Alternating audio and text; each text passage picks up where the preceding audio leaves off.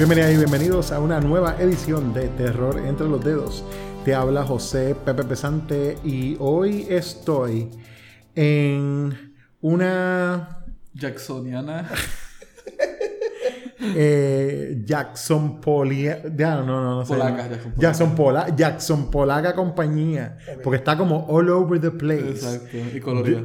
y colorida de Jonathan Rodríguez. Gabriel Alejandro. Y en esta edición vamos a estar eh, discutiendo unos trailers que salieron recientemente de algo que viene por ahí eh, para streaming, actually. Sí. Ra- y, ahora- y- y son originales. No, y ahora, y ahora pensando que nuestro episodio pasado tuvo lo de streaming y este tiene tres trailers de cosas que van a estar en tres canales de Pues ya mismo, tendré- ya- ya mismo tendremos streaming parte 2. Claro. De streaming. Vamos a tener como streaming. 20 partes de streaming porque el streaming paso se va a que quedar van. con todo. Sí, el paso que van está así.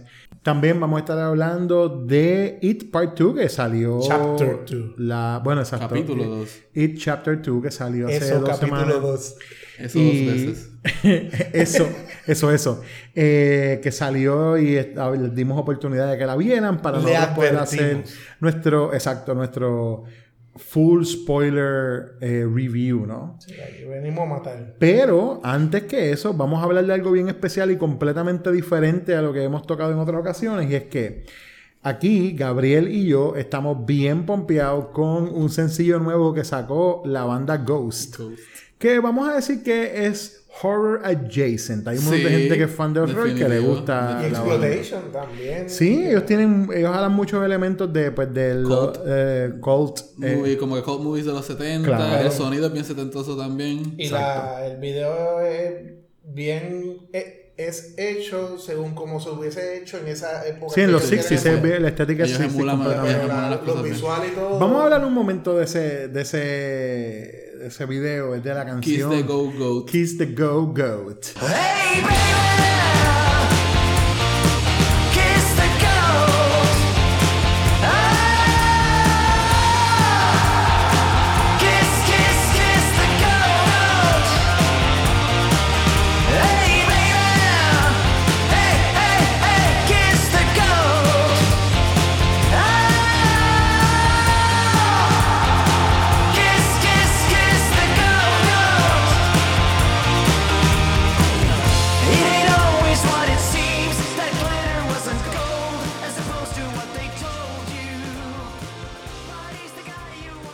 Y está cool porque es como que Go Go de los 60, Exacto, pero está hablando exacto. de un Goat, que es la cabra. Ok, espérate, el pone está charrísimo, pero a mí me gusta. Ok. O sea, yo, yo lo vi y yo dije, Ellos se fueron medio cómicos ahí. Es que en siempre, ellos siempre tienen Es que cosas como yo cómicas. Ellos siempre pero, cómicos. pero vi que se fueron como cómicos. Sí, eso, y sobre todo en la- esta última etapa del, del disco prequel y Sí. eso, hay como, que fue que ellos hicieron como que los videitos esos como que estaban Sí, up al sí, álbum, sí, sí. hay un elemento como de humor ahí. Sí, ya. ellos han aguado un poquito el, el gimmick. Antes. Papa, Papa Emeritus 2 era el más serio. 3 llegó y ya era como que cómico. Y cuando llegó Cardinal Copia, que son los personajes, el, el cantante cambia de, de, de disfraz porque todos ellos se ponen máscara.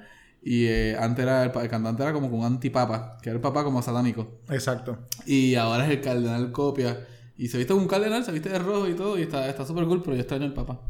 Sí, bueno, yo creo que el... el- Pero sigue una historia, porque desde que salió ese cardenal, y eso que yo no sé de esto, desde, que, desde que salió ese cardenal, este, Están también haciendo- estos otros personajes que haciendo- salen en estos videos. Están haciendo eh, una novela, una están haciendo historia, una novela, están haciendo cosas, pero yo creo que el Sí, sí, o sea, la, yo, yo no estoy completamente seguro de lo que él, o sea, no lo puedo citar directamente lo que dijo este Tobias, ¿cómo se llama? Ford, exacto. El, el miembro fundador, ¿no? Y el, el tipo que es Ghost, porque todos los demás músicos son cambiantes todo el tiempo. Este, pero él comentó algo de que el, el- la idea de hacer este car- Cardinal Copia era la cuestión de ser más, de como de tener más, más movilidad en stage, Ok. eh, que o sea, en se la ropa nota. era menos vistosa y entonces le da la chance a él de ser más, pues de como de moverse y de hacer un show más dinámico. Ok. Este, Pero y, que era necesario, él lo veía necesario porque como ellos han crecido tanto de audiencia, eh, los shows se están haciendo más de estadio, No, gigantes, claro, claro, son claro. shows bien Y- grandes. y están tirando para los estadios ya en una era donde ya no existe Stadium Rock. Exacto. Ellos están tirando para eso y de hecho ellos hicieron, el año pasado hicieron dos shows en un estadio y no se llenaron, obviamente, ellos sabían que no se iba a llenar, pero era para como que acostumbrar a la gente como que para esto es lo que venimos y- y, está, está chévere lo que ellos quieren hacer. Pues el, el, el sencillo nuevo fue algo bien interesante porque ellos están haciendo un relanzamiento de prequel en una edición de como un box set de colección Sí. que lo han hecho ya en otras ocasiones y entonces decidieron sacar este 7 pulgadas que según la historia esa que ellos están haciendo de Ghost esto es como ellos sonaban en los 60 y es la historia del, del, que Del es Papá el- Neil, el- que es Papá Cero, el Papa Cero exacto está eh, cuando era qué sé yo joven. un young, eh, un young papa. Este, tiene ahí como un pelito medio Jim Morrison. Sí, sí. Este, el video está bien nítido, mano. Está, la estética está súper cool. Ellos usualmente sacan un EP de pocas canciones entre medio de cada disco y ya como que este se lanzaron esto. O sea, e- ellos trabajan demasiado, como que ellos piensan que ellos sacan música constantemente y cae bien en, el modelo nuevo de, de- de los tantos sencillos, o sea, de los artistas lo que sacan en sencillo hoy día se mantienen relevantes y eso es lo bueno de, de Ghost. Aunque es, ¿verdad? Eso sesentoso, el estilo de los 60, como tiene un toque de horror, parece como una producción italiana, como una producción... de Exacto, hecho, tiene, de hecho, está exacto. completamente en lo correcto. de Tiene esa vibra, sí. Tiene ese vibe como, como italiano, es verdad. Es verdad. Ellos saben de eso, ellos saben que Sí, a mí me gusta, me trivió un Ellos tienen que ser fanáticos de películas y todo eso. Sí, pues. obligado, obligado, obligado. Ellos son europeos también, así que ellos son, Sí, de, sí, de- son de esa onda. Esa estética está ahí. Y otra cosa que me gusta mucho de ellos es, sobre todo en la selección que ellos hacen de los covers, ellos han hecho una selección de covers de otros artistas de, que pueden parecer bien... eh, canciones bien normales, vamos a decir así, que ellos como que ya sea por el título, por Es la por la tema- temática, es por la temática, exacto, ellos buscan por temática, tema, sí. ellos buscan una temática, entonces cuando te das cuenta de cuando ellos hacen el cover que dices, wait, esta canción originalmente tú la puedes interpretar sí. de otras, de- como de otros lugares, otras cosas, y está bien En nítido, prequel mano. tienen un cover de It's a Sin It's a de Sin los de Pet, Shop Boys. Mano, brutal. Y es lo mejor, o sea, es de las mejores canciones que hay ahí y Yeah. es de Pet Shop Boys. Pero It's a Sin habla de cómo todo lo que uno quiere hacer es pecado. Ajá. Y es como que es muy bien. No, y, y a- la- las otras cosas que han hecho cover, o sea, de, de Rocky Ah. Erickson, de ABBA. de ABBA, Ah, Marionette. Brutal. Eh, han hecho una, una muy buena selección con eso, con eso de los covers. y Yo creo que están haciendo algo bien nítido con el, con la cuestión de la temática de cómo los escogen. Escuchen Ghost. Escuchen. Ghost, exacto. Escuchen Ghost. Escuchen divertido. Ghost. Este, como dice la canción, que no es de ellos, es de Rocky Erickson, pero if you have Ghost, you have everything. Anyway, el señor Jonathan Rodríguez, en su ya oficial posición de curador de El trailers. curador de trailers. sí. El curador de trailers oficial de los Entre los dedos. El- exacto. Ellos Él le pasa la mano. Y eh, nos trajo estas tres trailers. El primero es de una película que va a estar saliendo en Netflix ya mismo, septiembre 27. Esto es ya la semana que viene. Eh, se llama In the Shadow of the Moon. Today marks the nine year anniversary of the Market Street murders and the still unidentified suspect. Detective Lockhart, yes, hello. What do you mean it's happening again? You guys gotta see this. Philly PD. You seen this woman? Nice to see you again. She gets torn apart by a train, and nine years later, she's back. She is priority number one for all law enforcement agencies. You have to stop chasing me. I'm doing all this for a reason. If you kill me now, the world as you know it will end. Es un... Ok, esto no es straight up horror. Esto tiene elementos aparentemente de horror. De horror, tiene elementos de thriller. Sí, como y como ciencia ficción. Exacto. Si tiene elementos de todo. si tiene elementos de thriller, ¿no crees que también pueda tener elementos de bad? No, yo creo que tiene de elementos de Remember the Time. es que tiene. De hecho, tiene de Remember the Time. Yo no voy a... claro, porque hay algo de tiempo Sí, ahí. también todo. También tiene algo de time travel. El, el trailer no es straightforward, que eso fue lo que me gustó. Mm, no. O sea, parece, al principio tú Parece dices... ser straightforward, pero de momento te confunde y te dice, yo tengo que ver esto. Creo que ese es el truco. Que ese es el truco. propósito de un trailer. Este, y tiene como que acción, aparenta haber un asesino, hay algo como de vampirismo, pero tú no sabes si sí o si no. Luego hay algo de time travel. Hay varias cosas Hay ahí. pods, gente metida en pods, este, gente diciendo que se va a acabar el mundo. Exacto. So, y, te- y tiene Hay Michael- karate, Tiene, bueno. tiene no a Michael C. Hall haciendo de Michael policía Otra vez. Este, después de trabajar en Dexter. en Dexter. Exacto. Y. Pero Y la se, le, se le notan los añitos a Michael Sí. Ya, como, ya se ve- ya está haciendo como de un elder cop. O sea, así Ah, como que sí. de detective que ya tiene un par de años y qué sé yo. Y se le notan Y ahí como un la, poquito. la Pero actriz, está bien. la actriz principal se llama que Cleopatra Coleman. Cleopatra Coleman, exactamente. Eso se estrena el 27. Se ve bien interesante, bueno. Se ve interesante y lo que me llama la atención es que Netflix ha demostrado que en películas así, pues, este, por ejemplo, la de eh, The Perfection y otras De películas. hecho, mm, eh, o sea, yo creo, como va el año, The Perfection termina en mi lista de. está en mi lista hasta ahora. Sí, Yo creo que sí. definitivamente. Como va el año, yo creo que termina ahí. De hecho, Y- eh, eh, ya le- les adelanto que estaremos haciendo nuestra selección de lo más relevante del año en los últimos dos episodios de eh, diciembre. Ok. O sea, vamos a hacer ya nuestra Ah, selección, así que la nos estaremos enteramos mientras grabamos. Sí, sí, Sí, esto fue, noticia para, fue noticia para los escuchas y para, para ustedes nosotros. también. Eh, pero sí, vamos a estar compartiendo entonces con la gente nuestra lista de lo más relevante del 2019 en los últimos dos episodios de diciembre. Eh, pero antes de eso, pues tenemos entonces este estreno de In the Shadow of the Moon en septiembre 27 en Netflix. Eh, entonces, el otro trailer que el señor Rodríguez nos ha traído es algo bien, parece como un video musical, en verdad. Y es porque, El trailer parece un video. Por eso. o sea, un video es. Video es un musical. video. Un video musical. Es visual. ¿Qué Es audiovisual. No, no- no fue un cómic. O sea, Exacto. Digo un video musical. Sí, sí, parece es que- algo que viste en MTV. Exacto, en exacto, 1991 por ahí. Tal No, vez, la calidad está muy 89. alta. la calidad está más como para late 90s, diría Más- yo, si late fuéramos 90s, a- ok. a- Pero hablo en el estilo de la música. La y los música es bien colores, 80s, Y lo que ellos eh, quieren exacto. imitar. ajá. Estamos hablando de Blood Machines, I've never seen so many wrecks.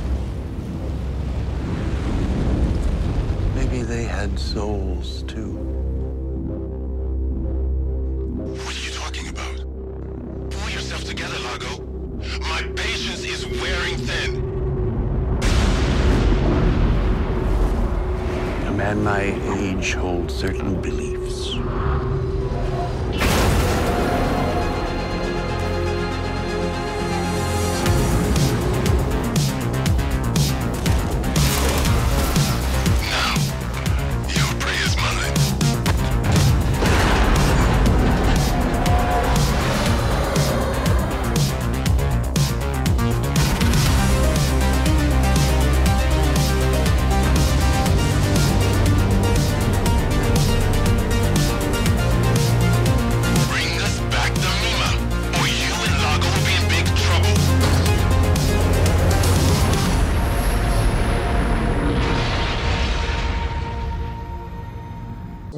Película que aparentemente tiene el músico Carpenter Brute, de los artistas eh, que están eh, liderando toda la cuestión del retro wave, ese New, new, retro, Re- New Retro Wave. new retro wave, synth wave, toda esa Él y onda. Kavinsky son los que están bien. Y Kavinsky tiene hasta más tiempo que Carpenter Brute, este, y, y después él y este otro chamaco, hay otro grupo que se llama Ghost, sin la H. Ghost, sí, Exacto, Ghost. que eh, también está haciendo cosas bien buenas. Mitch Murder, hay un montón de cosas bien buenas. ahí. Gary. Sí, hay, hay un montón de música bien nítida. Si les gusta el New Retro Wave, si les gusta el horror, si les gusta como que los soundtracks de los 80, de, de sci-fi. Muchos de ellos tiran discos originales, este, cuando digo muchos de ellos, muchos de estos, estos artistas, este, que tienen títulos y portadas como si fueran el soundtrack de una película. Exacto. Es una película imaginaria, pero es como si fuera el soundtrack de una película de horror de una época en específico, tal vez setentosa, ochentosa. bueno. Pues en este caso tenemos a Carpenter Brute eh, colaborando con Seth Ickerman. Y esto es una producción francesa eh, pero hablada en inglés, llamada Blood Machines, que va a estar estrenando en Shutter. No tiene fecha de estreno todavía, pero la están presentando en festivales ahora. Es de Shorter y la, Shorter también sacó Revenge el año pasado. Y esa película era una producción francesa eh, eh, en inglés, o sea, francesa americana. Exacto. Que, que también ya ellos parece que están. Y esta, de esta de nuevo tampoco es straight up horror. Esto se ve como sci-fi. El trailer se ve bien sci-fi. Sí, se ve bien sci-fi completamente. Pero cuando tú lees la descripción de la película, la temática aparentemente es sci-fi con horror. Y la descripción es que el- la, la película sigue la historia de dos, astro- dos, dos astronautas o dos space hunters, cazadores espaciales, que están persiguiendo una nave, eh, una, una máquina, ¿no? Porque no dicen que es una nave, pero es una No, máquina. fantasma. Que está tratando de liberarse. Ah, tendríamos que ver la película para, saber qué quiere decir eso. Está Pero dice que después que matan, eh, la, matan la máquina o que destruyen la máquina, sale el fantasma de una mujer joven de dentro de la nave esa. Y entonces dice, si la nave tiene un alma, pues... Yo voy, yo dot, que al final dot. de la película, con toda esa música, se revela que estos dos tipos es Daft Punk. Estaría interesante que fuera Daft Punk, pero no creo. No creo. No creo. no Nah. creo. Pero son franceses también. Sí, por eso. Son franceses. La- las pistas están ahí. Ahí Ustedes están. si no quieren entenderlas. Está- sí. Yo estoy allá, te lo estoy advirtiendo. Aquel que pueda ver, que vea. Eh, pero bueno, ese Blood Machines no tiene fecha de estreno todavía. Exclusiva de Shorter. Esa va a ser de Son Shudder, la primera es de Netflix y esta es de Shorter. Y ahora, eh, otro Hulu. que nos trajo que nos trajo Jonathan es el trailer de Castle Rock Season 2 de Hulu. I'll find you in the morning sun. And when the night is Did you do something, Mom? I'll be looking at the moon. Everything I do, But I'll see I do to protect you.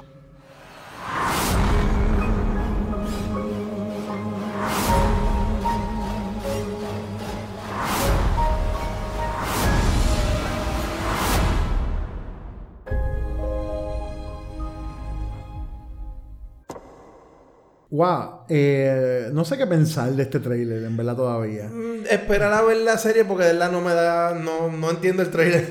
O sea, eh, se- si nos vamos a dejar llevar por lo que lo que hemos visto En la primera temporada. en la primera temporada, son los personajes de los libros de Stephen King y las localidades de los libros de O Stephen King. familiares extendidos. Con personajes nuevos. Pero esos personajes sacados de los contextos de las historias originales y con historias nuevas. Nuevas.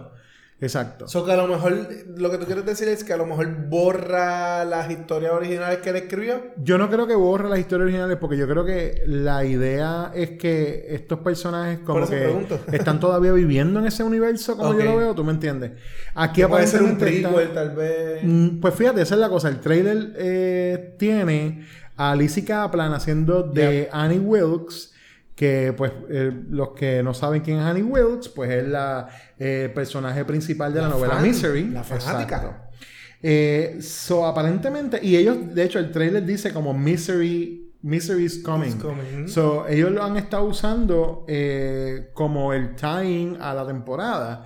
Hay que ver cuánto de la historia de Misery ellos van a estar adaptando dentro de lo que sería Castle Rock. O qué relación con Misery tiene. O qué relación si no con Misery tiene, exactamente. Tiene también esta temporada Tim Robbins, Elsie Wisher, tiene a un montón de otros actores y Tiene este actor. tiene a Greg Grunberg Este- que sigue actuando en las cosas de JJ. Balkat Abdi, que fue el que salió en Captain. Ah, sí, el bote, el, el, el- el que.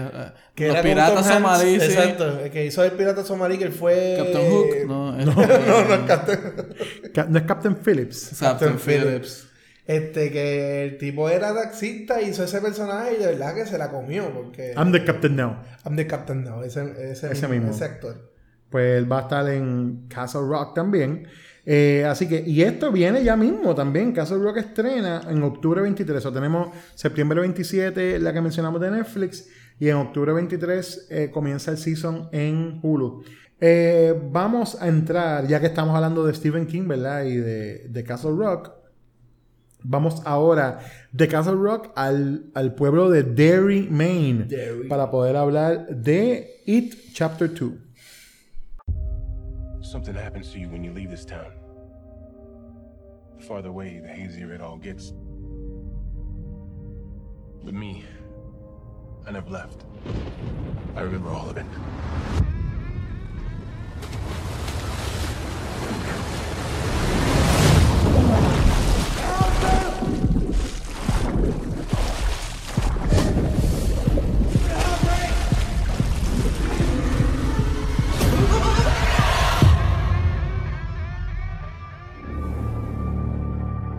To?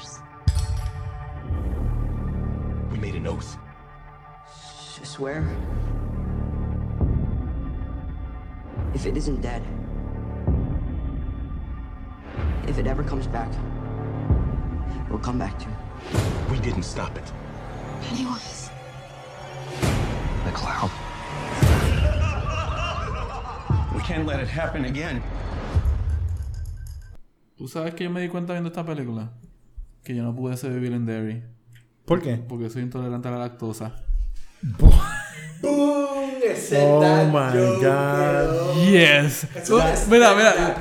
Les voy a decir la historia de ese chiste. Yo lo, a mí se me ocurrió esta mañana y se me borró. Y yo sabía que estaba allá atrás. Y yo estoy tratando de pensar en esto. ¿Qué fue lo que yo pensé esta mañana para decir en el programa? Buenas noches. Y de la nada, cuando dicen Derry, ahí me entró de nuevo. Me, me llegó.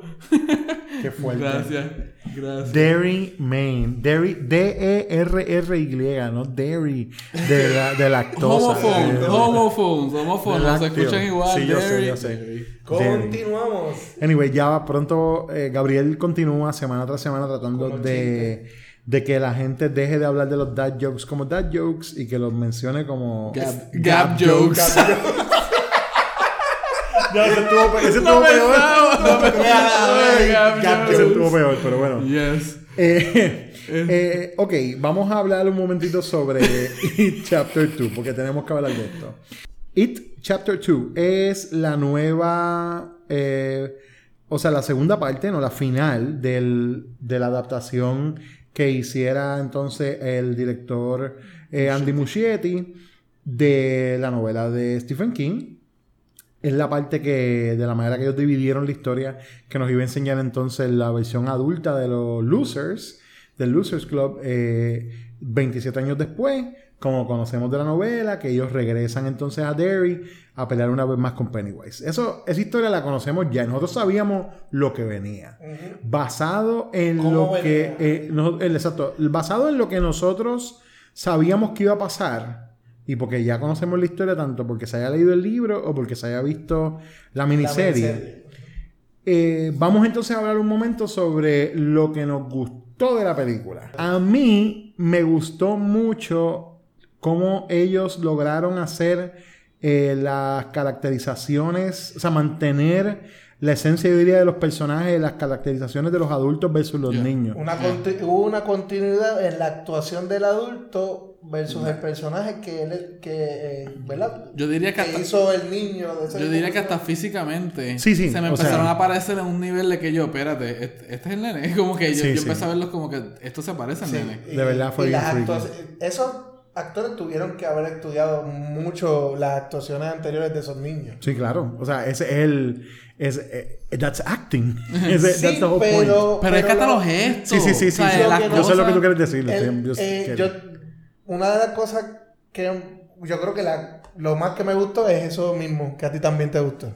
Este, pero cuando tú comparas con películas a través de los años, siempre el problema era ese. Entonces no se siente dices cuando, igual. cuando tiene un, un, adu- un adulto, un y un adulto niño haciendo de- del mismo papel. del mismo papel, exacto. Sí, sí, te entiendo. Y yo creo que, en mi caso, yo veo muchas películas, es la primera película que, que, que siento esa continuidad. que lo hicieron, sí, ah, yo mira. estoy de acuerdo contigo. Yo, esa es una de las cosas que más me sorprendió. eh, Bill Hader haciendo de Richie fue por muchos días después de ver la película. Yo estaba, yo decía, este es mi MVP. Pero, pero, pero, dándole más casco a todas las interpretaciones, tengo que decir que James eh, Ransom, el tipo que hizo de Eddie, Ok. Hizo un Era trabajo Eddie. Fenomenal. Se parecía físicamente. No nada más eh, lo, lo que se parezca eh, físicamente. Yo creo que este muchacho James Ransom tuvo como que eh, a su cargo la parte más eh, dramática de lo que era el, la- la- el grupo de los losers, tú sabes. Y, y sí, lo de definitivamente el Bill Hader hacer de Richie es un papelazo. O sea, es tipo. Nosotros estamos acostumbrados a ver a Bill Hader en comedia. Y pues los que lo conocen de SNL y qué sé yo. ah, yo no he visto su serie, la serie que él tiene en HBO. De HBO, sí, de- Eh, pero todo lo que he escuchado es que está fenomenal. Pero el papel que él hizo ahí de Richie está súper bueno. Y ya mismo vamos a hablar de eso. Una decisión que tomaron para esta adaptación es una de las mejores cosas que hicieron con el papel y quedó súper bien. Eh, Yo creo que la menos que se acercó, pero lo justificó en el, en el hecho de que el personaje fue el, por todas sus eh, por todas sus vivencias, fue el personaje que más eh, maduró de ellos. Eh, fue el personaje de Jessica Chastain. Ajá. Que era, pues, la- cuando era niña era más coqueta, más atrevida. Pero Jessica Chastain hizo un personaje más reservado. Pero no creo que fue por mala actuación. Creo que fue más No, por, no por, por el desarrollo que tal vez ella, el director y los escritores creyeron que, que llevaba el personaje. Eso fue la menos que se acercó, pero creo que por esa razón. Pero los demás, todos, mano, o sea, actuaban igual que los Sí, o sea, James McAvoy como Bill Denbrough, tremendo trabajo. El chamaco que hizo de Mike Hanlon, este, Isaiah Mustafa, brutal también. El de Ben. El que hizo de, De Ben, Ben, Jay sí, Ryan. Era, Ben grande. De hecho, es bien Con la freaky. misma inseguridad. Con la La misma inseguridad, el tipo se veía mucho mejor y todo, pero es como que no tiene la misma inseguridad de cuando era chamaquito. Claro, Y- y- como pero- pasa con un montón de gente que... Pero el, go- ti- que- pero el tipo supo cómo hacer eso. El tipo supo cómo entonces como que transmitir esa inseguridad, aparte de que es un papi zongo. Eh, pero bueno, el, el, el caso, eso es una de las primeras cosas que me gustó un montón. Otra cosa que disfruté mucho, y de nuevo también vamos a entrar en, en detalle, es que de, a pesar de que tengo unas reservas con algunas cosas que pasaron digitalmente hablando en la película, la mayoría de los efectos, lo que fue digital me encantó. Yo creo que, eh, con excepción de una otra cosa que ahorita mencionaré cuando hablemos en lo que no me gustó, eh, estuvo, estuvo bien simple y tengo que decirlo, o sea, la reserva mayor que tenía al empezar la película cuando me senté en la sala era quiero ver qué carajo van a hacer con la fucking gi- Araña. araña, gigante y la manera que lo hicieron me encantó. Para mí fue una buena Estuvo decisión. súper bien. Yo, yo voy a colarme por aquí porque aparentemente tú y yo tenemos lo, o sea, nos gusta lo mismo de la Ujú. película. Lo Digo, no me gusta nada más eso, pero... Sí, ah. por eso, pero eso es lo segundo que te gusta. También es lo segundo que a mí me gustó, los diseños. He visto muchos reviews por ahí que critican, no, que mm, los no parece una película de horror porque este director escogió unos, por usar el CGI, escogió unos diseños muy caricaturescos. Eso es lo que a mí me gusta de, de la película. Muchos de estos diseños se ven monstruos, se ven y tienen un toque caricaturesco, pero se ve bien. A mí me, me gustaron cómo se veían. Un ejemplo es que se habla mucho de la señora Ah, sí, la, eh, la doña de la casa. de la casa, Sí. con- la transformación de ella.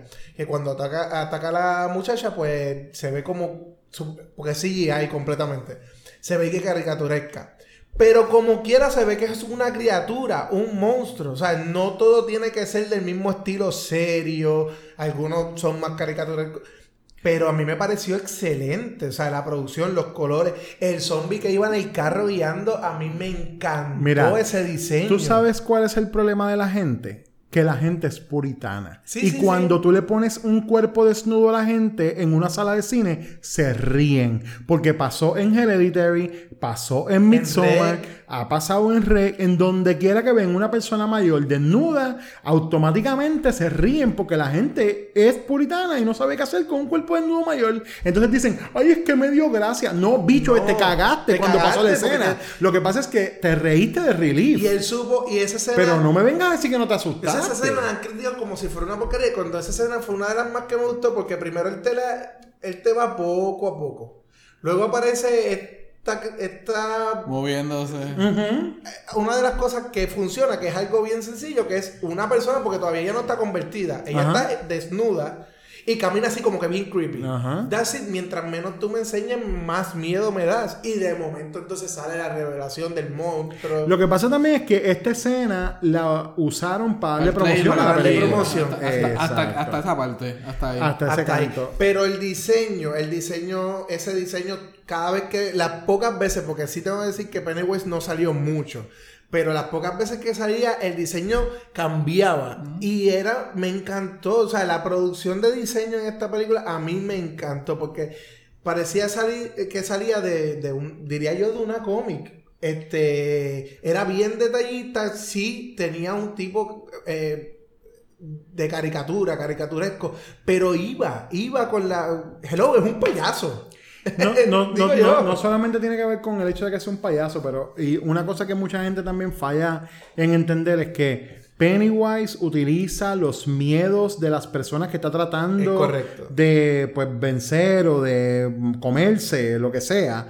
Eh, a esta gente usando los miedos de ellos. Y, eh, y Pennywise, cuando se encuentra con ellos de nuevo, está utilizando los miedos de cuando ellos eran niños, porque es en el momento en el que él vamos a decir, comió de su miedo, que es lo que, lo que lo alimenta a él. So, él recuerda estas cosas que son las que asustan a estos nenes cuando eran nenes. So, tú sabes, lo del polvonion gigante es una cosa, su- o sea, te cagaría cuando tú eres un nene. dice, Digo, "Ah, esta, parece que está sale- buena también. Parece pero- que salió de una película de, de estas de Goosebumps. Sí tiene un estilito así un poco, pero no, la acción no salió de esa película. Se, eh, se diferencia. Claro, claro, pero, pero ahí estamos entrando en, en exactamente lo que no le gustó a otra gente. Sí, pero la cosa es que eso que la gente odió, a mí fue lo que me encantó. Bueno, pues exacto. Ok. Pues, y a mí, a mí me, me gustó esas cosas que mencionamos. Y lo otro que me gustó fue que, lo debo decir también, hermano, el, el cambio de Stephen King me encantó, de verdad. Sí, está o sea, el cambio de Stephen King eh, está bien bonito, está bien, está bien chévere. Y, y me encanta cómo eh, hacen esa referencia a precisamente la crítica que le hacen a King sobre sus finales. Eso Está, le- eso quedó súper y bien. como él lo dice, la- Sí. en el momento que él lo dice, quedó, Quedó súper súper, bien. bien. Eh, ok, vamos a, vamos a continuar en lo que nos gustó y Gabriel no, no- nos ha dicho. Dime. Ah, este. A mí me gustó la continuidad que le dieron a las cosas de la primera película, especialmente lo de los niños. Me gustó que Beverly, no te cuentan, ¿sabes? Beverly, como tú dijiste, fue como que la más floja de adulta, pero ellos suponen mucho lo que ella pasó. Ella se crió en una familia, una casa, un padre abusador alcohólico, y obviamente terminó una relación abusadora también. Y como que tiene muchas cosas, los personajes adultos tienen muchos character traits que los niños tenían. Sí, el tropo este de como tú, tú, tú, tú terminas con una pareja que se parece a tus padres. Sí, sí, Que sí, no sí. solo se dio con ella, se dio con Eddie. Que con Eddie, con- Eddie termina también con una señora De súper hecho, como yo que creo la que quien actriz hace es la misma actriz, me la actriz parece. que hace de la mamá. Pues, pues, más todavía para el comentario ese de, de Freud que, que todos tenemos. Me, me gustó mucho eso, eso es como que estas notas sutiles que tenían de- de- del tema. Eh, me gustó también mucho Bill Hader. Yo tengo que decir que Bill Hader, eh, por primera vez en una película, yo veo que una persona puede cambiar de, de gracia porque Bill Hader era el único que estaba haciendo que yo acepté sus momentos de gracia en la película y los encontraba como que en buen tiempo. Porque hubo otros instantes de comedia que estaban en medio del horror y te sacaban totalmente de- del sync. Pero Bill Hader no, no era Bill Hader, pero Bill Hader tiene un cambio después en la película que pasa algo trágico y se vuelve bien melancólico. Y su actuación melancólica es súper creíble. Cuando él empieza a llorar al final en el río, es súper creíble todo lo que está pasando ahí. Yo, wow, este hombre tiene range, este hombre tiene como que rango y me, me gustó eso. Me gustó Sí, eso estoy de acuerdo, estoy de acuerdo. No mencionamos una escena, que es la escena de, de la comida. Que pegan a salir estas criaturas Sí, de la comida. está Quedó brutal. Y yo no soy fanático del CGI. Yo creo que usaron el CGI de muy buena manera. Sí. Y lo tercero que me gustó es que para mí, la gente, mucha gente se está quejando que la película es larga. Yo no la sentí larga, mano. Eso está entre las cosas que a mí no me gustan mucho. Pues Sí, yo. bien. ¿Tú sabes por qué me gustó tan. que una de las cosas que me gustó que yo me divertí todo el tiempo. Y No, no, no, y no don't- sentí el. don't el- get me wrong. Es una película divertida. A mí me divirtió, pero igual, No tú la sabes, yo pienso que... Y puedo entender por qué la sentí. La pudieron pero haber yo, cortado. yo no, pues yo no, no sentí que la película fuera bien larga. Estuve bien entretenido. Y yo he hablado en otros episodios que una vez. La película puede tener muchos errores, no me importa, pero si me.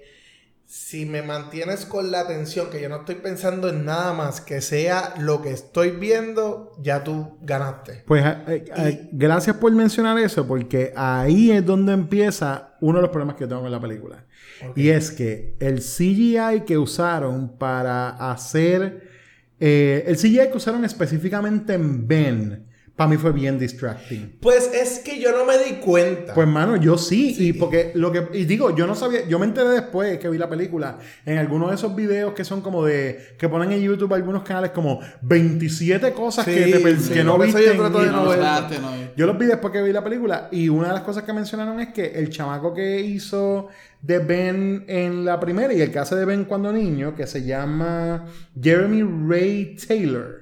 Este chamaco creció un montón y rebajó entre lo que hicieron la primera y la segunda. Y ellos tuvieron que hacer CGI para volver a hacerle la cara La más gordita sí. y hacerlo verse más pequeño No, porque el chamaco se dio un estirón del carajo. Entonces, para mí se veía, se notaba y para mí fue bien distracting y me sacaba de la Sí, sí, si tú tienes algo distracting te va Eso sí me te sacó dañar, por completo. Entonces, mucha gente habla de que el, el humor lo sacaba, a ti te sacó Sí. del momento de... A mí el humor no me A mí el molestaba, humor no me- no me no me- molestaba, no pero, pero incluso en el momento que lo veía estaba como... I don't have a problem with this, pero puedo... O sea, viéndolo estaba... Yo puedo entender que va a haber gente que se va a molestar con Sí, esto. yo Y también, seguía, yo también pensé lo mismo, pero del humor, por ejemplo, la parte de, de Eddie, eh, que ponen la canción romántica cuando el, el Bond le está vomitando encima, mucha gente odió eso.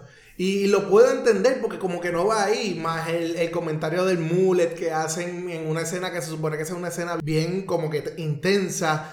Pero a mí me gustó. Porque yo tengo ese tipo de sentido del humor. Ya Sí, eso sí. es algo más personal. Y pues eso pues fue... Bueno, en, realidad todo es personal, porque todo es subjetivo, es lo que nos gusta a nosotros. Claro. Pues eso fue, todas esas cositas pues me mantuvieron bien, bien, bien entretenido. Eh, y en realidad yo pienso que no es una película tanto de rol, es más una película de aventura. Ahí yo estoy... Ah, con- ahí Esa- yo estoy bien de acuerdo con y yo estoy Lo- completamente en desacuerdo con ustedes. Aquí es que Pues yo la vi así, yo la vi así. A mí no se me sintió para nada como una película de horror. Esto era una película de aventura. Como de Goonies, pero con, con un payaso que hay que destruir. O Tenía una parte fuerte como eh, la, la escena inicial de la película está muy bien hecha. La de la pareja, que él se come uno de ellos, se lo lleva al río. Esa, esa escena está buenísima. Y creo que empezó por el por horror. O sea, empezó por donde tenía que empezar. Pero luego la película se convierte en una película bien divertida. Ah, Pero tú me puedes decir a mí acción. que la escena, que ellos lo añadieron porque no está en el libro, el la escena de la nena debajo de los bleachers. Eso, Esa escena está bien brutal. Y esa, esa, y, Sí, la, sí, esa y la del nene en, el en la casa de espejo Ajá. tiene, tienen lo que es, y esta es la película- esto es algo que la primera hizo muy bien, que yo lo dije, que es la construcción, lo que es el build-up a, a suspenso. La primera hace un mejor trabajo que esto. Aquí yo siento Sí. que cuando están creciendo el suspenso en algunas escenas, te meten humor o te meten algo, cosa que, que rompe totalmente. La escena de la nena fue la única que como que sí se mantuvo como que dentro del espectro. Pero yo creo que esta película no hace mejor trabajo que la primera en, en las escenas de los ataques. Este, como que no, no sentí que cada uno como que tenía la... Para, para- para empezar, pienso que era totalmente absurdo que tú tengas la parte de los adultos y te enfocaras tanto en los niños de nuevo.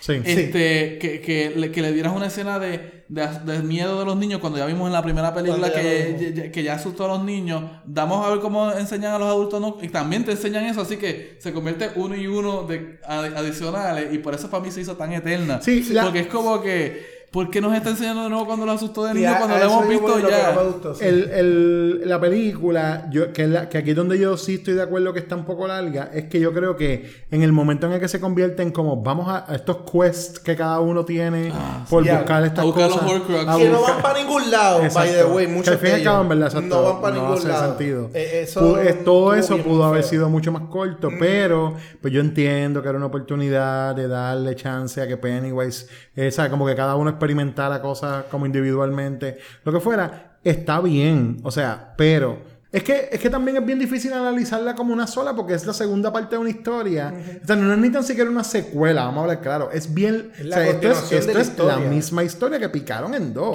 Tú, tú y yo creo que tenemos que empezar break, a hablar. un break para ir al Claro. baño y ahora vas a Y yo creo que tenemos que empezar a, a mencionar eso más a menudo cuando los estudios hagan estas cosas, porque desde que lo hicieron con fucking Harry Potter, esa es la costumbre Ah, ahora de vamos a picarlo eh, para sacarle más chavo a la gente. sí. Entonces, sobre lo que tú dijiste de los nenes, esta es mi, mi opinión sobre eso es que, mano, o sea, tenemos que darnos cuenta de que eh, la primera It es la película R más exitosa en la historia. Ok. ¿Entiendes? So, yo creo El que hay una. estudio. ah, el estudio definitivamente tiene que haberse metido ahí a decirle: Dame más nene, dame más Ah, nene. Porque yo te apuesto que si la idea desde un principio hubiese sido esa, ellos hubiesen grabado eso cuando los Claro. niños estaban eh, eh, en esa edad. Claro. Y no hubiesen esperado ahora para tener que digo- meterle ese CGI que, que, tan, que ha sido tan criticado.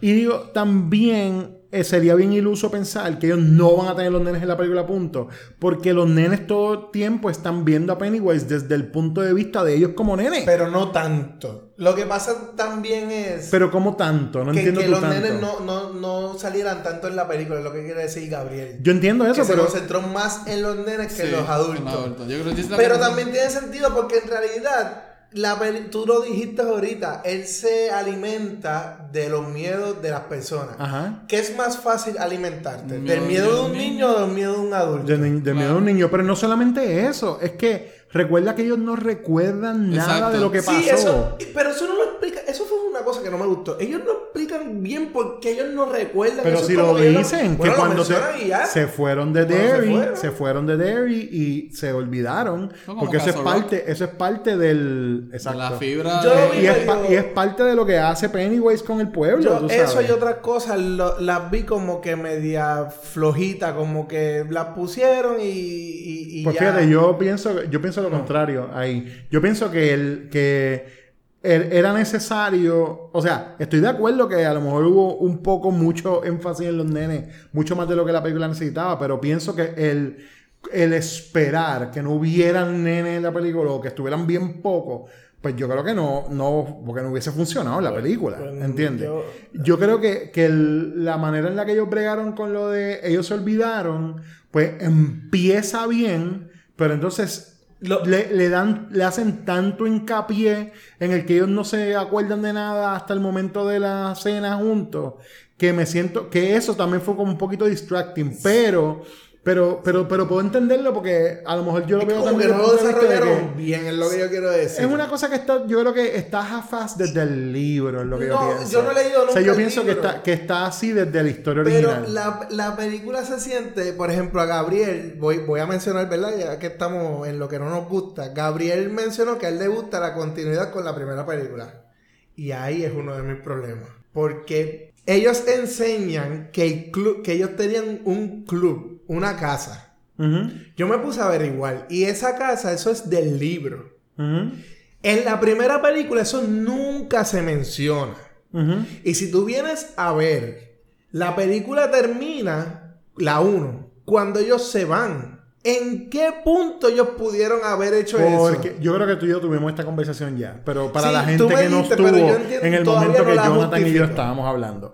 En la película, en la primera película, hay un espacio que ellos no te, o sea, que está indefinido entre la primera vez que ellos ven Pero a no se Pennywise siente y la última confrontación. Está bien, pero lo que están tratando de decirte es que esto, o sea, tú no, tú Yo- piensas, o sea, cuando tú piensas en la primera película, eso no literalmente no es como esto pasó un día y el otro pasó otro día y otro pasó otro día y otro pasó otro día. Pero O sea, la forma en que te día, lo día, un desarrollaron fue así en la Pues película. estoy- si tú miras no- la película, no la creo 1 que no, fue así, fue como no- que bien corrida, bien cercana. Pues yo no, yo creo que Pues tú yo y lo yo vi así. la vimos Yo diferente. vino, no, yo ¿Tú estás de acuerdo con Jonathan?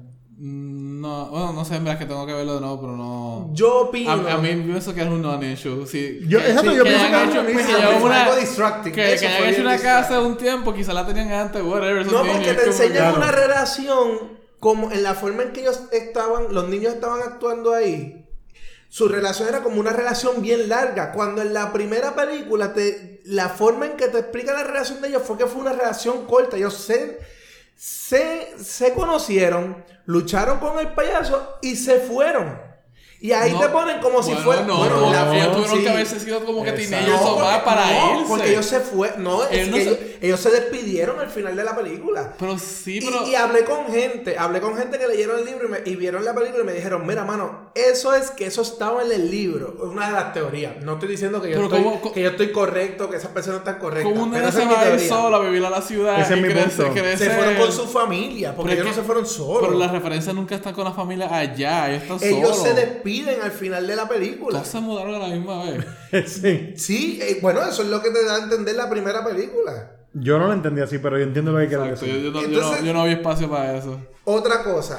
Así yo lo que no- pienso es como, it's a small town. Estos chamacos evidentemente tuvieron más vida y se adicional fue, y después se fue. que no se sintió la misma relación que, tení, que, que hubo en la primera yo sentí película. que era, yo sentí que era una oportunidad para Cuando ampliar. los flashbacks. Bueno, yo sentí Se que era sentía una, que era una- como de otra historia, no de la misma historia. no sé, yo Por sentí que era una parte. oportunidad para ampliar lo que ellos ya habían estado haciendo de la primera película. Pero- Esa es mi- mi Sí, y eso se puede hacer, pero debes conectarlo. Y yo sentí que no lo conectaron. Pero eso soy yo. Lo otro que sentí que tampoco hubo una conexión es que, eh, y esto también viene con lo del libro, cuando salió la primera, escuché muchas críticas de que el que era como el historiador, el que buscaba en la biblioteca, era eh, Mike, no Ben, ¿verdad? Y en la película el que está buscando toda la historia, todo es Ben. Sí, pero eso, fue un problema que hubo desde, desde el principio. Desde el principio. Pero entonces, en esta película, ¿quién es el que se queda como el historiador? Entonces, es como si Mike cogiera el rol de Ben. Es como si ellos no pudiesen tener decisiones en su vida. No sé, o sea, es yo lo que no pienso- o sea, yo que entiendo lo da- que- Para mí fue distracting, Sí, porque es como sí, que, sí. coño... Yo creo ¿sabes? que fue, yo no creo que fue un correction. la película. Yo creo que sí, o sea, ahí, ahí yo creo que es un error, porque es un correction del Es un script. correction, pero entonces O sea, darle- da- darle dañas la película que ya hiciste. Ah, sí, puedes verlo de esa manera. O sea, puedes verlo de esa manera. Igual puedes verlo como todos ellos son unreliable narrators porque todos están pasando por un. Son niños. eh, son niños Y- y, están pasando por una experiencia bien traumática o whatever. Tú sabes. Lo último que no me gustó es que empiezan con unas vidas y, por ejemplo, eh, el protagonista, ¿cómo era que se llama el personaje? Eh, Bill Denbrough. Ajá, Bill. Bill tiene una esposa, eh, tiene una carrera. Cuando él vuelve a Der- Derry. Sí se habla un poco de la carrera, pero la esposa desapareció de Sí, la bueno, faz de la bueno, tierra. bueno, bueno. En esta película, en- eh, ellos fueron bien claros. Digo, ok, de nuevo. La gente que va a ver la película y ya no lo sabe. Eso pasa. Pero, Pero pero, yo- pero, en, el, en el libro están los Significant Others de ellos más representados. Y hay un, plo- hay un plot sobre que secuestran a la esposa Sí, de él. de- Olvídate. Yo, yo pero, entiendo que eso pero- puedes cortarlo, pero en la forma que lo cortaron fue como rush. Pero fíjate, yo no lo sentí rollo, yo sentí como ellos se fueron para Derry y es como literal como yo me tengo que ir y no te puedo explicar por qué. Y es que ellos están sintiendo esta Sí, atracción parte- que no pueden explicar literalmente de que, ok, yo no te puedo voy a ver explicar, con un payaso. yo no te puedo explicar por qué me voy, pero me voy, ¿entiendes? Eso, eso, eso yo lo entiendo. Y hasta ahí vamos bien. Pero una vez él sigue desarrollando el personaje en Derry, se sintió como que de, de- de un personaje que era casado, eh, se le olvidó a los escritores y ahora estamos escribiendo de un personaje eh, soltero. ¿Sabes? Porque él no actuaba como...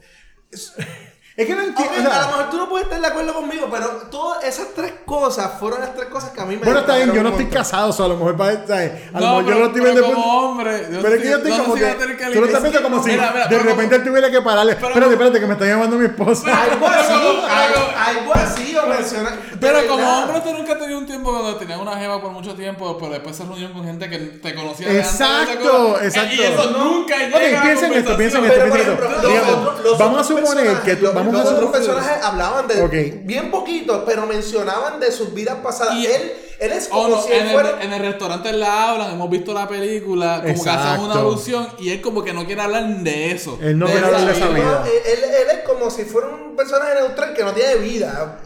Yo, Yo- no sé yo no lo vi de no esa quiere que todo el manera. mundo sepa lo que Y yo sé que yo no soy el único que piensa así. Mucha gente Está también bien, vieron- pero, vieron pues, esos Fíjate que puntos de la tenemos película. nosotros, pero también. Y a, a mí lo que no me gustó fue eso. Yo lo que pienso es que si yo, ¿verdad? Yo tengo una esposa y de repente pasa, yo, yo vivo en Es que tú Carolina y me punta. no, no es que no, pero está bien, pero es que estoy estoy tratando de entender esta lógica.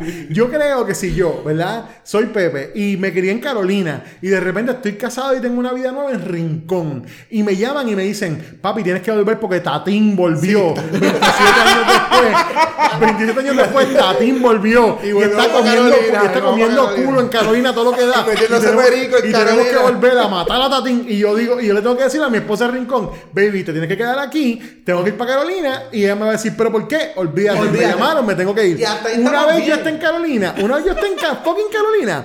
Mi esposa no va a saber qué carajo yo estoy haciendo allí. Probablemente cuando yo me junte con, con, con aquel y con el otro y con aquel y qué sé que yo, la y todos vayamos a matar a Tatín, se me va a olvidar entiendes mi punto, todo lo no demás. mi punto. Se va a olvidar todo lo demás. De la forma en que la película desarrolla entiendo, es como entiendo. que, como que eh, empezar a desarrollar una cosa y no solo de él, eh, al principio de la película que después como que te- no tengo Bueno, tiempo, bueno, no pero- tengo tiempo bueno, y no es que las desarrolla como tú dices que, que verdad en el libro porque el libro es más largo eh, que si la esposa de él la secuestra no, no, no es que la desarrolle de esa forma es que haya una continuidad Sí. con el personaje Pero- y, y se sintió como que llegamos aquí y somos nuevos y Puede ser parte del efecto de, de recordar. Sí, de lo de Pero- recordar. Yo lo pensé, yo Pero lo pensé, también, pero- tú- tú pero- me perdonas, pero esa sensación que tú tienes, esa convicción que tú tienes sobre esa falta de continuidad ahí, yo la tengo con la primera escena. Para mí esa primera escena no- tiene que nada que ver en la película. Con lo de la pareja gay. La pareja gay, para mí eso no tiene nada que ver con Para la mí la, la escena me, me parece... Y mucha gente, y he hablado ya, y he hablado ya con mucha gente que le gustó cómo estuvo construida, A mí me gustó, etcétera. A mí me gustó porque para, Para mí, mí no tiene que ver nada con cuando la película. película empezó, para mí fue una reacción de wow, me vendiste. Sí, voy pero, a seguir pero metes, viéndola". metes como que un hate crime en una película donde pues no vas a tocarlo de nuevo, address it, gente que Bueno, no se toca más de- adelante. Bueno, se toca más adelante lo de, lo de, Y- lo de pero- la discriminación y todo Bueno, eso. pero exacto, en la historia está como baked in la cuestión de que Pennywise se está sacando lo peor a la gente que vive en el pueblo. Claro, Exacto. So, no, no, so, sí, pero, o sea, esa es la so- como explicación de por qué el pero hate después los personajes Y también eso tiene no sentido, tienen, no tienen sentido. contexto, no tienen trasfondo, es como que pues estaban ahí. No, ya. sí, pero eso también es otra cosa. Eso es fanservice, de la misma manera que el, que el Clubhouse es fanservice, Sí. de la misma manera que hacer otra vez que Mike sea el historiador es fanservice. Claro. Es address unas cosas que están en el libro y que, oh, espérate, este es el Pero- shocking. Vamos a ponerlo aquí porque la gente lo va a estar esperando. Pero dime es que eso no es distracting, que tú porque tú lo dijiste, esto no es un sequel. Esta es la continuación. La continuación de la obra, Entonces, sí.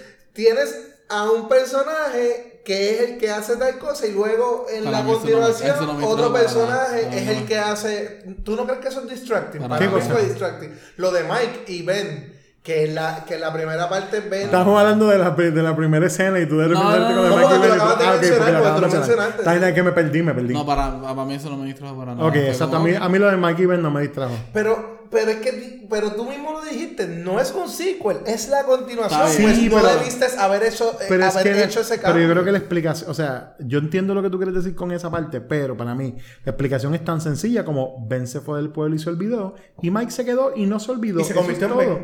Pues, mano, pues se convirtió en Ben y ¿Cuántos nada, panas sí. tú tienes que, No, esta- que, que de chiquito decían, ese va a ser el, el, el inteligente, va a ser esto, y cuando lo regresaste no hizo That's Y nada. lo último distracting para terminar, porque me puse hater, es que a mí me encantó la película, pero de verdad estas A mí me cosas gusta yo, yo también. tenía que decirla, porque de ¿A ti no verdad, te gustó? Forgettable at best. De verdad, a, mí, a mí me gustó porque como dije, me entretuvo, pero si tenía estos errores que yo digo, contra una producción tan grande y todo lo que ha logrado, y te, se te, como que se te fue la guagua. Lo otro fue que la película, cuando ellos son niños, ¿en, en qué año es? Los 80. 86, 87. Ah, ellos mencionan. No, no, 80. Ellos lo mencionan. Ah, pero yo sé por dónde tú vas a ver. Sí, bu- bueno, pero está ahí. Pero está ahí. estás hablando, está bien, chico, pero estás hablando de una cosa que de verdad, la mayoría de la. Si para ti fue distracting, ¿qué fue lo que tú dijiste que fue distracting? Lo del CGI. Ajá. Cuando yo sí, vi pero la si el CGI no tiene que ver con la maquinita con la que tú te- pero cuando yo vi la máquina de Mortal Kombat en el 1987, para mí fue distracting. Porque yo, yo sabía que esa máquina no era de esa época. Y si ellos se fueron de, del pueblo, esa arcade estuvo abierta unos años más. Pero Llegó a es los que te 90 enseñan y los niños con la misma edad y te hablan que es en el Jugando la mo- 87. jugando Mortal Kombat. Jugando Mortal Ah, Kombat. me fijé en eso. Yo estoy. Tan uneventful estaba en esta película que yo. Yo creo que son errores bien estúpidos. Yo creo que no son errores. grande no debieron Yo creo que no son pasado. errores. Yo creo que son el tipo de cosas como. Llegó en los 80. Yo creo No, que es, 92. es el tipo de cosa que es como tipo Stranger Things, que es como tú vas a hablar de una de una mm, de una época, ¿verdad? Pero no estás no, no es que estás haciendo como que específicamente Un año, no lo estás atando a la no elección acá, no de George como, Bush esta- padre, esto como pasó que- tal fecha. del 80 y pico al si la 92 película, hay una si la película hubiese bastante- puesto, si la película hubiese puesto la fecha en la que pasó ese encuentro en la pantalla y hubiese puesto septiembre 22 de 1987, yo te digo, esa, esa gente está el colgó Ve la película porque no hicieron, no hicieron la yo entiendo lo que tú quieres decir porque yo vi la película, ¿entiendes? Pero lo que tú me estás diciendo es que eso te saca de la película y yo entiendo, ok, Sí. a ti te saca de la película porque te gusta Mortal Kombat, a la mayoría de la gente No le importa. no le importa eso, ¿entiendes? Es una maquinita, ¿entiendes? Es Exacto. una maquinita, es un arcade y el arcade estaba abierto para ese tiempo, pudo haber sido cualquier otro, Exacto. otro juego de pelea, Pero haber, tenido imagínate Call of Duty, pero haber tenido Call of Duty en el 94 y no me importaba tampoco. Imagínate que yo hago una película del 1984 y de momento uno de los personajes saca un iPhone y pega a hablar con el Sí, iPhone. sí. Coño, pero tú me perdonas, esto no es es una lo cosa es completamente mismo. Estoy diferente. siendo exagerado. Pues pero exacto, que exacto, pero entonces no, Oye, pues, pero- pero no lo uses como 87 analogía si está siendo exagerado. Oye, del 87 al 92, eh, la misma Cinco años. tecnología de las maquinitas habían cambiado. Está bien, Eh, no existía pero- el, el, y más Mortal Kombat que fue Mortal ¿De qué es Kombat. la película? ¿De Oye, pero- maquinita exacto. o de tecnología? Pero- ¿Cómo que. Está bien, pero lo- yo entiendo la, la analogía que estás haciendo y entiendo tu frustración es con justa. No, porque estás, eh, lo que estamos hablando es que es de la maquinita. Estamos De la hablando. No, no, no, Estamos escúchame. hablando de un pedazo de historia Escúchame, porque escúchame, escúchame. Kombat cambió. Es que la película no sobre- Está Pero es que bien, la pero la, película ma- sobre la eso. película no tiene que ver con el juego de video. La película tiene que ver con que él estaba jugando en un, en un arcade donde le dijeron que era gay. ¿Entiendes? no- y estaban bien, hostigándolo con porque una máquina que decían no que, era gay. No importa, estaba jugando importa. loco, no importa. Pudo haberse, a lo mejor pudieron haber puesto un juego falso. Loco, no estamos hablando de una película de troma, estamos hablando de una película de Hollywood. Ah. Warner Brothers. Loco, en verdad, eh, si, si de verdad tienes un issue con eso, Sí. eso es como la cosa menos importante para tener un issue No con es que tengo un issue con eso, es que fueron, si te das cuenta, las tres, cuatro cosas que mencioné son cosas que como que en una producción tan grande, con tanto dinero, no se le debió haber pasado. Pero esa, es la mi cosa. crítica. Pero esa es la cosa. Tú dices, no se le debió haber pasado. Pero las razones por las que pasan esas cosas en las películas no es un error. ¿Entiendes? Es Lo un- más seguro. No es un error. Lo más seguro. Ellos. ¿Tú, tú viste eh, Ready Player One? Eh, sí. ¿Tú leíste Ready Player One? No. Ready Player One es una de las peores adaptaciones que se han hecho y a la vez la mejor adaptación que se pudo haber hecho de ese source material. Porque ese source material, para tú poder hacer una adaptación de Ready Player One que sea fiel, hecho, te va a costar millones de millones de dólares en licencias. A lo mejor ellos quisieron poner una maquinita que estaba en el 1987 y no consiguieron la fucking licencia, pero sí consiguieron la de fucking Mortal Kombat. También, pero Eso es Ready todo, Player. One es un futuro ficticio. Esta película. Pero Derry no existe, Está cabrón. bien, yo sé que es en un sitio ficticio, Pero te pero existe era una tampoco. época real, Te 1987. entiendo, pero esto no existe, cabrón, ¿entiendes? Esto es So, una so, cosa- ok, para yo estar tranquilo, en, en Derry, que es ficticio, en el Exacto. 87 Mortal Kombat existía. Sí, Ok, está sí. bien. Eso es todo. What- whatever. En este mu- mundo alterno de Castle Rock. Anyway, anyway, el punto del arcade es una de las cosas que más me gustó, no por las fucking maquinitas, Por la pero, escena, por- no, claro. pero lo que pasó con Eddie ahí, digo, perdón, con Richie. Episodio. Sí, todo esto, va a tener- todo esto es parte del episodio, yo no voy a editar Bueno, nada de esto. es que- pero es esto que- está cabrón, esto es la mejor conversación que hemos tenido en un montón de tiempo. De esto se trata las películas, porque ahora mismo esta película está bien dividida en. en Sí, sí, en sí, sí, no. Y yo entiendo lo que tú quieres decir con cosas, pero, pero, eh, pero yo lo veo, o sea, yo entiendo que la gente piensa que eso es un error, pero no es un error Cuando tú lo ves desde el punto de vista de que producir una película no es, no es tan fácil como la gente piensa, ¿entiendes? La gente piensa como, ah, eso no fue... ac-". La gente lo piensa un montón con las cosas de tecnología. La tecnología dates las películas. El punto de enseñarle al cabinet es darte, darte el punto de vista de que estamos en los 80. Si tuviesen querido hablar de los 90, hubiesen hecho, qué sé yo, PlayStation, ¿entiendes? Hubiesen Por hecho otra cosa. exacto. Exacto, pero estaban en los 80, y no importa el juego. Pudo haber estado Donkey Kong, pudo haber estado Tatín matando gente y comiendo culo en una maquinita, ¿entiendes? No, era el punto- no, pero el lo que te estoy tratando de explicar es que no es el software, no es el software lo que importa, lo que importa es el cabinet para que la gente se sienta que o sea, la gente ve el cabinet y automáticamente piensa 80s, no importa el juego que esté O puesto en marketing. él. 92. Yo voy a terminar, yo entiendo tu punto y te lo valido, pero yo, yo Ajá. pienso que Mortal Kombat no me representa a los 80. Punto. Yo Está bien, está no. bien, está bien. No, y está y tú Y tienes eso es, y la cosa ya es que tendría una conversación más larga sobre eso. Pero es que Pero tú tienes no. la razón si nosotros estuviéramos hablando de una película que fuera de videojuegos. Exacto. Si esto fuese Wreck-It Ralph y me sale como Exacto. que Mortal Kombat en los 80, pues ya. Sí, Exacto, pero la película no la película tiene que sobre ver con videojuegos. videojuegos. Exacto. Está bien, pero la- las otras cosas tampoco tenían una continuidad. so- eso fue lo que a mí no me gustó.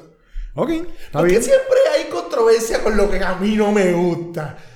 No es que hay controversia con lo que a ti no te Es que gusta. yo soy controversial. Es que tú- exacto, no es que, porque es que tú no puedes debatirlo sin enfogonarte. yo no te molesto. Sueno molesto. Entonces, si, si, si ven a Jonathan ahora, pues ya el Estoy colorado, ya- ya- ¿verdad? ya él dice, yo no estoy rojo". molesto y parece un tomate.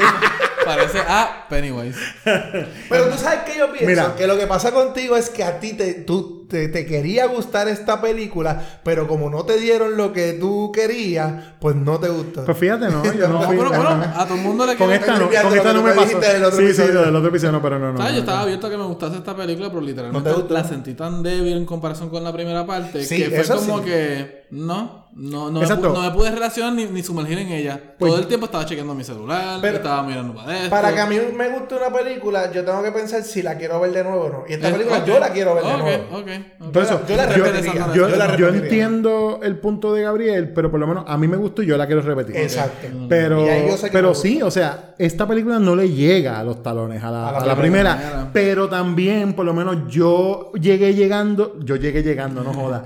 Yo entré a ella sabiendo que iba a ser una película inferior porque la historia de los adultos en la película el la el original la parte de los adultos siempre es la inferior o sea inferior. ya, ya de por sí ya ellos están pasando Y por ya- lo mismo que pasaron cuando nene Ya ellos lo derrotaron. y ya lo derrotaron so, Y aquí como- lo derrotan de la misma manera, exacto sí bueno de- en realidad a mí me gustó más como lo matan en la primera Exacto. que, esto Pero, pero es bueno que hables de lo que iba a hablar, de, de esa escena no, arcade. en la decisión que ellos hicieron de incluir eh, la escena del arcade con lo de Richie y hacer, eh, en esencia, hacer a Richie un personaje gay que no está así en el libro. Y no solamente eso, pero darte el indicio de que todo el relajo y toda la manera en la que él estaba todo el tiempo haciendo chistes desde la primera película hasta ahora, chistes que tienen que ver con, eh, o sea, dick jokes y cosas así. Era como una manera como de diffuse de, de, de, de, de hablar sobre, sobre lo que sentía. Y de la manera que ellos hacen ese unspoken relationship de él y Eddie. Como el tipo estaba enamorado, Enamorado de de Eddie. Por eso Y- Por eso que el no, por eso le al final. Exacto. Y, esa es una cosa que tenía muy buena continuidad de la primera a esta. Esto, eso quedó, o sea, pero, pero de la manera que lo hicieron esta, porque la, la primera, o sea, Richie siempre fue, sí fue así en todas las historias, o sea, en el libro y en la miniserie. En la miniserie, Él siempre era el Joker y qué sé yo, fantástico. Pero de que lo cogieran así le- y lo hicieran como, ok, nosotros vamos a hacer que esta relación de ellos es así, porque en realidad a él le gusta este Justifica nene. porque él lo molestaba tanto. Eso es otra cosa. Exacto. Y lo otro que a mí me gusta de eso es en la forma que le hicieron. No fue un straight. No es que tengo problema que hubiese sido straightforward. Que el, que el personaje hubiese dicho, dicho este, I'm gay y I love Ajá. Eddie", a mí no me molestaría. Pero le hicieron una manera que te. como que te engancha. Porque cuando él reacciona de cierta manera, ¿verdad? Por, por Eddie y por, y por los flashbacks de lo que le pasaba y, y- y lo molestaban. Y lo que le dice Pennywise, tú dices.